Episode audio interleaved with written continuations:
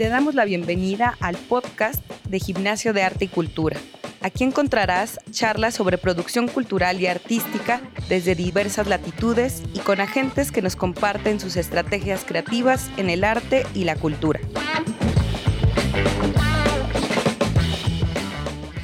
Bienvenidos al podcast de Gimnasio de Arte y Cultura. Estamos por acá en nuestra segunda temporada. Muy contentos por tener nuevos contenidos, nuevos invitados, nuevos temas. Y hoy nos da muchísimo gusto recibir a Eloisa Díez, porque con ella estaremos justamente hablando de todo este campo del sonido, de la producción radiofónica, de qué es hacer diseño de sonido, todo eso que tal vez eh, durante este tiempo alguno de ustedes ha estado inquieto en hacer, en usar, pues hoy tendremos por ahí mucho de la guía con Eloísa. Bienvenida, Eloísa. Eh, hola, Les cuento muy brevemente que ella es cofundadora de La Sandía Digital, donde, se ha, eh, donde ha realizado dirección, guion, sonido, investigación, información audiovisual. Y bueno, ya lleva más de 30 años de experiencia en el ámbito sonoro. Entonces, Eloísa, pues Muchas gracias por estar por acá. Ya había sido parte del círculo de producción dando clases y ahora nos interesa muchísimo tenerte como en esta parte de nuestro podcast porque eso, ¿no? Tenemos como muchas dudas y queremos cada vez expandir más lo que tú sabes sobre todo lo sonoro. Este, sí, creo que, justo ahorita una cosa que dijiste que es las dudas sobre lo sonoro, como que me gustaría partir por ahí. Eh, me pasa mucho que cuando este, conversando ¿no? en, este, en este medio de la producción audiovisual, con todo lo amplio que puede ser esto de producción audiovisual, pero es, es muy común y algo que, pasa mucho es, em, hay como mucha claridad o, formación o, conceptos, formas de hablar, por ejemplo, de lo visual, eh, de lo narrativo, eh, de la dirección, de, algunas partes del proceso de postproducción, pero lo que me he encontrado es que hay una enorme, enorme dificultad y muchísimas dudas cuando hay que hablar de lo sonoro. Como que pareciera que, que, no hay conceptos, que no hay, que cómo nombro eso, que quizás tengo una idea, pero no tengo ah, absoluta, digamos, como dimensión de cómo aterrizarlo, cómo nombrarlo. O sea, estamos en ese paso, no sabemos ni cómo nombrarlo. Tanto es así y con todo este boom también de los podcasts y demás, el uso del sonido, aún así seguimos como un poco estancados en cómo, cómo también tener esta, enriquecer el lenguaje para saber cómo mencionar las cosas como deben de ser. Entonces también por eso es que eh, a mí me interesaba mucho que estos conceptos que son como el sonido directo, el diseño de sonido y la formación en sonido, que son tres cosas que son completamente distintas, las podamos desmenuzar el día de hoy, ¿no? Para saber justamente eh, y claramente, ¿no? Porque tal vez en algunas podemos ser muy intuitivos, pero en otros pues puede ser algo que nos estamos inventando todo el mundo por acá, ¿no? Perfecto, sí, vámonos por ahí. Em, sí, son tres cosas distintas, digamos, obviamente son tres cosas distintas, tres procesos diferentes que sí están vinculados, pero que cada uno tiene como sus características, ¿no? Si quieres empezamos por, por sonido directo. Pues cuando decimos sonido directo tiene que ver con todo aquello vinculado al registro de sonido en la etapa de producción. Eso es el sonido directo. Tiene que ver con cómo registrar la historia en el rodaje desde lo sonoro. Obviamente, esto implica también eh, empezar a pensar o, conversar con quien se va a encargar de la otra parte o otra etapa, que es el diseño, diseño sonoro o el diseño de sonido. El diseño de sonido tiene que ver ya cuando se ha terminado la etapa de producción, cuando tenemos los materiales, cuando ya está, de hecho, editada, ¿no? O sea, la propuesta, la que sea, ¿eh? eh sea un podcast, sea este, una película, sea lo que sea, es, tiene que ver con cómo transformamos eh, esos elementos sonoros que vienen del rodaje en una propuesta sonora propia, en una propuesta sonora única, que me diga, este sonido es el sonido de esta película y no se parece o no es la repetición de 80 mil otras películas, que eso es algo que sí pasa, pero bueno, o sea, eh, ¿cómo diseñamos para esta historia, para este tema, eh, como el, trabajo creativo en lo sonoro. E, eso tiene que ver con el, diseño sonoro y me estoy refiriendo, digo, a cine, pero también a podcast. Creo que solo regresando un poquito a lo anterior y tiene que ver con la formación. Em, hay un boom del, podcast del cual yo, yo, soy, yo soy, feliz porque, bueno, o sea, yo vengo de la radio y en la radio era o salías por antena o no salías a ningún lado, ¿no? O sea, nadie te iba a buscar, nadie iba a buscar a internet eh, propuestas sonoras, nadie. Que eso esté ocurriendo es una enorme, enorme posibilidad. Ahora, eh, en ese boom, eh, principalmente lo que se trabaja es la voz, la palabra, ¿no? Que eso tiene, ese es como uno de los grandes problemas que tenemos como en la formación, ¿no? Cómo podemos pensar lo sonoro más allá de la palabra hablada, eh, o más allá de la música, ¿no? Es como música, palabra, listo. eso, es el, eso es el universo sonoro. y, en realidad eh, hay muchísimos otros elementos con los que trabajar, ¿no? Con los que trabajar tanto en, el, en, el, en la etapa de sonido directo como en la etapa de diseño sonoro. Se vinculan, porque si tú desde el diseño sonoro ya vas pensando cómo quieres que suene, hablas con la persona encargada de sonido directo y esa persona ya sabe hacia dónde estar enfocada, este, dónde estar buscando, qué estar grabando, pero también con qué micrófonos, con qué equipo grabar, porque pareciera, ¿no? Que es como, ah, bueno, todo se graba igual. No, no todo se graba igual. Tiene que ver con lo que queremos lograr y con, con lo que queremos conseguir. Eh, la formación sí es clave. Lo que pasa es que en general las la impresión que tengo, digo, salvo ciertas excepciones, la formación es o técnica, exclusivamente técnica, como muy eh, de la mano de ingenieros de audio, o este, musical, ¿no? De producción musical. Eh, en general, o teórico. O sea, eh, sí hay todo, una, todo un espacio de, de, estudios sonoros, de investigación académica en el tema del sonido, pero que se queda en lo académico. Entonces, pareciera que son como espacios completamente apartados. y en como realidad, nichos, ¿no? totalmente. Ahorita, como lo mencionas, es por eso que es tan complicado luego llegar, porque también son gremios muy, bueno, que yo creo que son muy especializados, muy cerrados, entonces pues, que tú llegues a preguntarle, oye, ¿cómo grabo esto? Estoy haciendo un cortito, voy a hacer un videoclip, va a ser como, no, pues necesitas una super consola o necesitas el micrófono, ¿no? Desde eso, o necesitas teorizar muchísimo para llegar a eso. Exacto. Entonces se vuelve como muy polarizado esas dos formaciones. Muy fragmentada, ¿no? O sea, y, bueno, y, producción musical, que es otro universo enorme y del cual como que no hay mucho diálogo. Entonces, hay, hay personas, muchas personas que tienen la inquietud de poder esto, ¿cómo aprendo a nombrar lo sonoro, cómo lo puedo pensar para poder diseñarlo. No porque quizás, quizás yo no voy a hacer el sonido directo ni el diseño sonoro, quizás yo estoy soy realizadora, pero quiero poder pedirle a, la persona encargada de sonido que haga esto o que haga aquello. Quiero contarle cuál es mi concepto sonoro para esta película, para este podcast, para este proyecto, para este performance. Entonces, digamos, e, en ese sentido, ahí a lo mejor no, no quieres ni una educación súper técnica ni una educación súper teórica, lo que necesitamos a veces es poder como atravesar estos mundos eh, y tener una mirada un poquito más global. Claro que nos sirve entender, por ejemplo, de manera social, eh, de manera eh, como mucho más estructural, qué está pasando con lo sonoro, por qué escuchamos de la manera que escuchamos. Y no estoy hablando de la parte fisiológica. La escucha es cultural, totalmente cultural lo que yo escucho y lo que yo entiendo eh, aquí no, no, es lo mismo que escucha y entienden en otro contexto. Entonces, bueno, claro que me sirve entender eso, también me sirve entender físicamente cómo funciona el sonido, ¿no? O sea, para, para comprender cómo funciona un micrófono, cómo funciona una grabadora, cómo evitar ciertos errores en la hora de registro.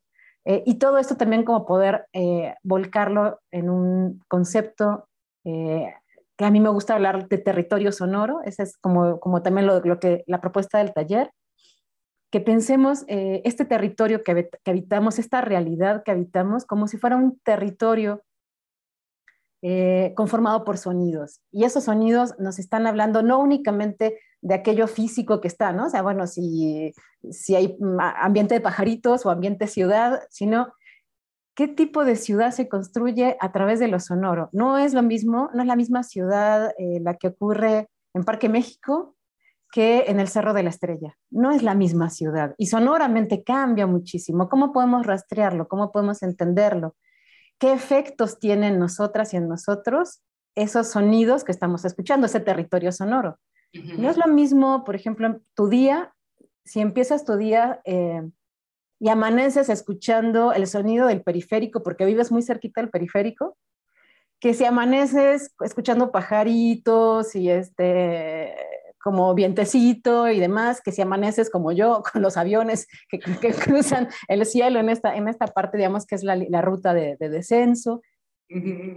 ¿Qué efectos tiene mi día? ¿Qué efectos tiene mi despertar, de, despertar con un sonido con el otro? Todo eso son como preguntas que también hacen, eh, sobre todo al diseño sonoro, pero también, bueno, al registro y, por supuesto, a la, a la formación. Entonces, bueno, es como por ahí.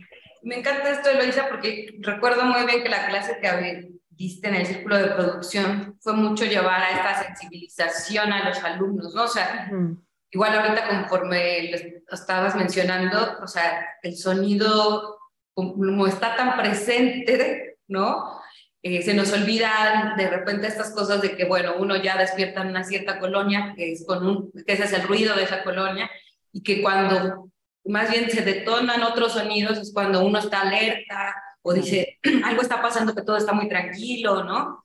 que creo que tú mencionabas justo esa sensibilización con los alumnos de volver a poner atención a los sonidos que estaban alrededor para después adentrarte a, bueno, esto cómo lo voy a plasmar o entra con mi proyecto o cómo hago mi propio diseño sonoro, pero primero llevándome a mí mismo a una, a una sensibilización del contexto en el que estoy. Totalmente, ese, ese, es el punto de partida, independientemente de lo que quieras hacer con sonido. Y esto tiene que ver, digamos, no solo con una situación personal de, bueno, yo no estoy poniendo atención a la escucha. Va más allá. Eh, o sea, cada sociedad eh, construye eh, un, régimen sensorial, ¿sí? En ese régimen sensorial, los distintos sentidos la vista, eh, la escucha, digamos, el oído, el olfato, el gusto, eh, el, este, el, tacto. En cada régimen sensorial se pone una jerarquía diferente, ¿sí? Y hay sentidos que son más importantes que los otros para conocer la realidad.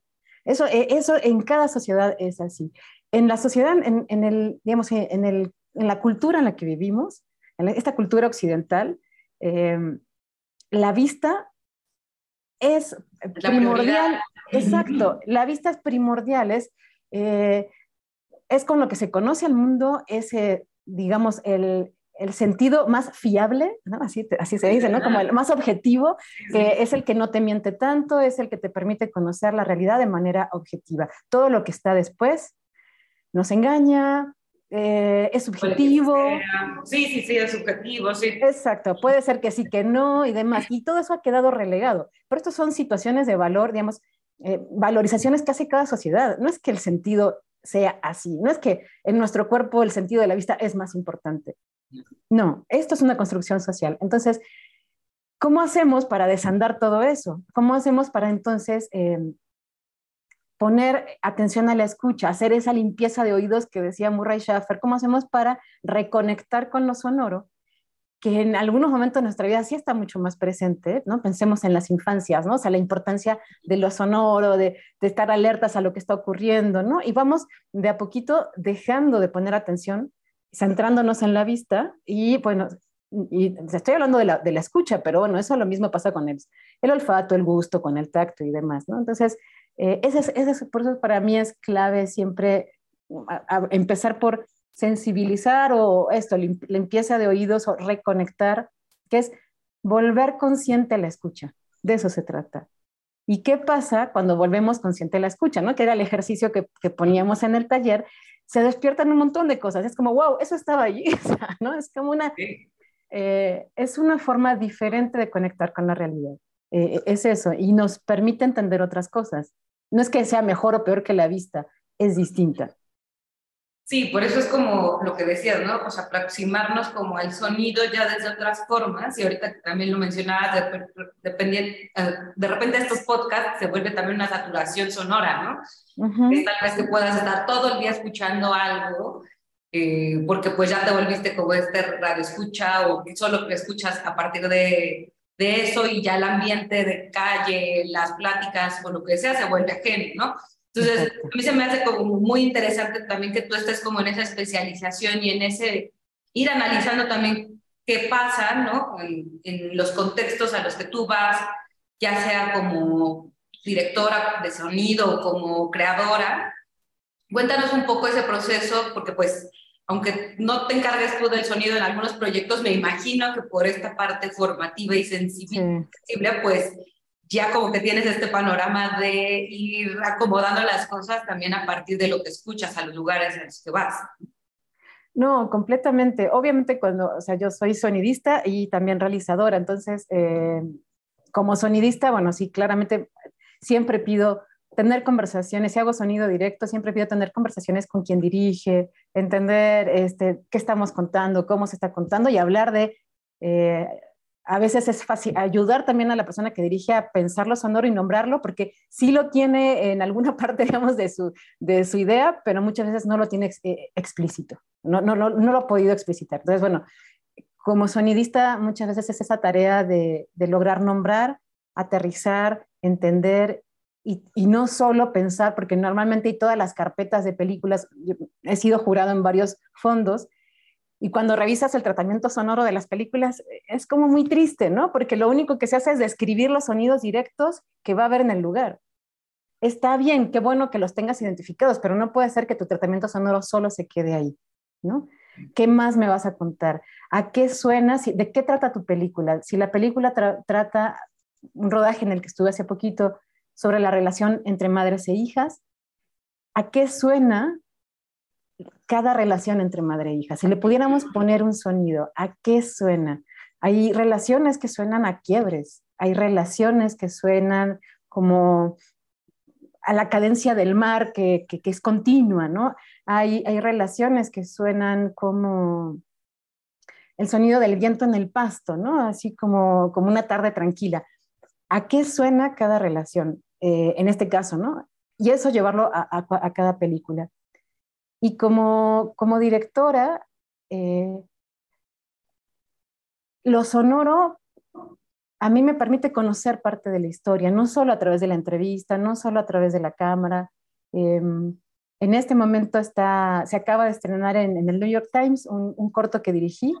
este, está disponible de manera con acceso libre y gratuito que se llama Victoria, que es la historia de Alex.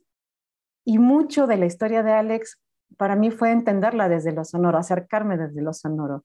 Estar en una ciudad como Lagos de Moreno, donde las campanadas de iglesia están todo el tiempo llamando a, no sé qué, pero yo no soy católica, entonces yo no logro, justo ahí viene también esta parte cultural, yo no logro leer eh, el código de las campanas. Yo no sé qué está pasando, sobre todo lo escucho campanas todo el tiempo, ¿no? obviamente hay una comunidad sonora que sí entiende perfectamente el llamado de cada iglesia, ¿no? Yo no, ok. Entonces eso es un darme cuenta. Em, ¿A qué suena la ciudad? ¿A qué suena eh, una cierta masculinidad? ¿no? Lagos de Moreno, los Altos de Jalisco es donde eh, nace el charro mexicano, el macho mexicano. ¿Cuáles son los sonidos de, esa construcción social? ¿no? Eh, ¿cuáles, los, ¿Cuáles son los sonidos del, del entorno íntimo de Alex? ¿no? Eh, que tiene que ver con el piano, con, o sea, el piano que toca su pareja, eh, con el sonido de los pájaros, con la música sonando constantemente, ¿no? Eh, ensayos, este, de todo. Entonces, para mí, sí, ya, mm, independientemente de si estoy como sonidista o como directora, para mí es como otra, es otra fuente de comprender la realidad, es otra fuente de informarme, no únicamente eso, otra vez la palabra, ¿no? sino em, cómo, cómo, construyo conocimiento, cómo me acerco a esa realidad a partir de, de, lo que estoy escuchando, de lo que me cuentan los sonidos de ese lugar. Sí, creo que ahorita me recordaste justamente como ciertos ejercicios como muy primarios que luego hacemos cuando hacemos un video que lo que nos preocupa más de repente es que el micrófono del actor esté bien, ¿no? Que se escuche muy bien, ¿no? Los diálogos. Sí, que es una tarea importante, o sea, es una tarea fundamental, que se escuche sí, es fundamental, pero de repente sí recuerdo ver como trabajos visuales que son muy buenos, ¿no? Pero que de repente es como un vacío sonoro después de que habla alguien, ¿no? Sí. Y, y no estaba diseñado para eso, ¿no? En algunos casos, pues sí funciona de esa forma, ¿no? Pero en otros es como de, pues ahora qué pasó, ¿no? Porque todo está silenciado cuando en realidad me llevaron a una historia que no era eso. Entonces, creo que cada vez más nos podemos ir fijando como en esos aspectos, ¿no? De eh, ese diseño implica obviamente la calidad de audio de un diálogo, ¿no? De los actores o de quienes estén como de agentes ahí en cámara, pero que también eso que está alrededor nos sigue dando información y por eso tantos cortometrajes películas y demás, de repente nos envuelven más solo con el sonido sin diálogos. El sonido sin diálogos y también es como que nos perdemos la posibilidad que tiene lo sonoro. Tenemos la imagen y en una imagen tenemos muchísima información. Está pasando muchas cosas. Una de las funciones del diseñador sonoro es ayudar con el sonido a decirle al ojo dónde mirar. Esa es, una de, es una de las formas. Es decir, no te pierdas, está todo esto, pero yo quiero que mires esto, ¿no? Y, entonces, esos sonidos en particular son los que tienen que estar en primer plano. Vas a construir sonoramente todo el espacio, ¿no? Em, hay muchísimos, muchísimos ejemplos como eso, pero eh, lo sonoro guía la mirada. Le estás diciendo a la persona dónde poner atención porque eso es importante para esta historia y que lo demás está ahí y está bien, pero eso es importante. Ese es, uno de es uno de los elementos. Entonces, si tú como sonidista no estás atenta también a comprender eso, eh, te puedes perder un montón de cosas. Por ejemplo, o sea, si, si entiendes que no sé, que algo importante en esta escena no solo es todo el plano general, sino es los pasos eh, nerviosos de la protagonista que va atrás de, ¿no? O sea, y eso, esos pasos nerviosos me están hablando de algo que, que, tiene que ver con el conflicto, con lo que va a suceder. Ya no solamente es un tema de sonido directo, no solamente es tomar bien el sonido de la escena, sino que a lo mejor termine la escena y le pido a la actriz que me permita tomar un wild de sus pasos nerviosos, ya sin la cámara, yo solita, para que el diseñador sonoro no tenga que hacer folies, tenga el cuerpo de la actriz con la intención de la actriz ese tipo de cosas son como las que podemos tener en cuenta eh, desde el sonido directo, obviamente desde el diseño sonoro. ¿no? Entonces, ese es uno de los elementos, pero el otro elemento también importante de lo sonoro es, el sonido tiene esta capacidad de evocar. O sea, ¿qué es evocar? Traernos el recuerdo de algo vivido. Entonces, ese es un elemento hermoso para trabajar en el audiovisual, porque logras sin que la, quizás sin que la persona que esté viendo o escuchando se dé cuenta, logras tocar sus memorias afectivas y traerlas y conectarlas con la película. Que lo visual a veces no necesariamente te hace eso, porque lo visual es muy concreto, es esta campana y no sé qué, pero a lo mejor el sonido de la campana me recuerda a la campana de la iglesia que iba con mi abuela de niña y que la acompañaba antes de que muriera, no sé, o sea, cada quien tendrá su historia. Entonces, esa capacidad de evocar los afectos, las, las vivencias, las sensaciones de quien está escuchando es, es, es bellísimo, es maravilloso. Jugar con eso también tiene que ver con el diseño sonoro. Sí, más cosas. Y ahora más que nunca escuchándote y espero que todos y todas los que nos están escuchando en este episodio también les lleve a, o sea, hasta, hasta escuchar como justo lo que tú nos estás así como eh, mencionando, ¿no? Y aunque no estemos escuchando el sonido de la campana, pero estamos escuchando tu voz que nos remite a tal, es llevarnos a eso, ¿no? A como esos escenarios, a ampliar como nuestra propia visión, pero también nuestro propio oído. Pues quiero agradecerte muchísimo, Eloisa, por haber estado por acá con nosotros en, en esta segunda temporada que estamos iniciando del podcast yo muy feliz y también muy, muy honrada porque pues sé que tú justamente haces producción radiofónica y por acá pues estamos empezando. Ahí luego nos das tus consejos, por favor. y pues contarles que Loisa va a estar acá en Gimnasio de Agricultura dando un taller en el mes de febrero, justamente de territorio sonoro. Entonces, pues les esperamos. Ahí está la información en nuestra página web. Y bueno, pues por acá les dejaremos al final de este podcast algunos ejercicios ahí de sonido que Loisa nos va a compartir para que cerremos esta experiencia de platicar contigo, también como con esta parte sonora que tú nos puedas ahí recomendar. ¿Te parece bien, Eloisa? Muy bien, claro que sí, ahí les dejamos. Y la invitación es eh, para el taller es justo, no es solamente para quien quiera ser sonidista, es para todas y todos los que están trabajando con contenidos para poder ampliar el trabajo sonoro. Pues muchísimas gracias, Eloisa. También compartiremos en este episodio por ahí este, esta mención que nos acabas de decir de Victoria para que lo podamos ver, escuchar y pues ya si te vamos a ver por acá para las clases, pues también comentarlo ya en vivo y en directo eh, de manera presencial. Y pues muchísimas gracias de nueva cuenta a todos los que nos escucharon. Nos escuchamos muy, muy pronto en los siguientes capítulos del podcast de Gimnasio de Arte y Cultura. Recuerden seguirnos en nuestras redes sociales como Gimnasio de Arte, en la página web como gimnasiodearte.com y agradecerles muchísimo a la producción de Switch Podcaster por la edición de nuestro podcast. Que esté muy bien y nos escuchamos pronto.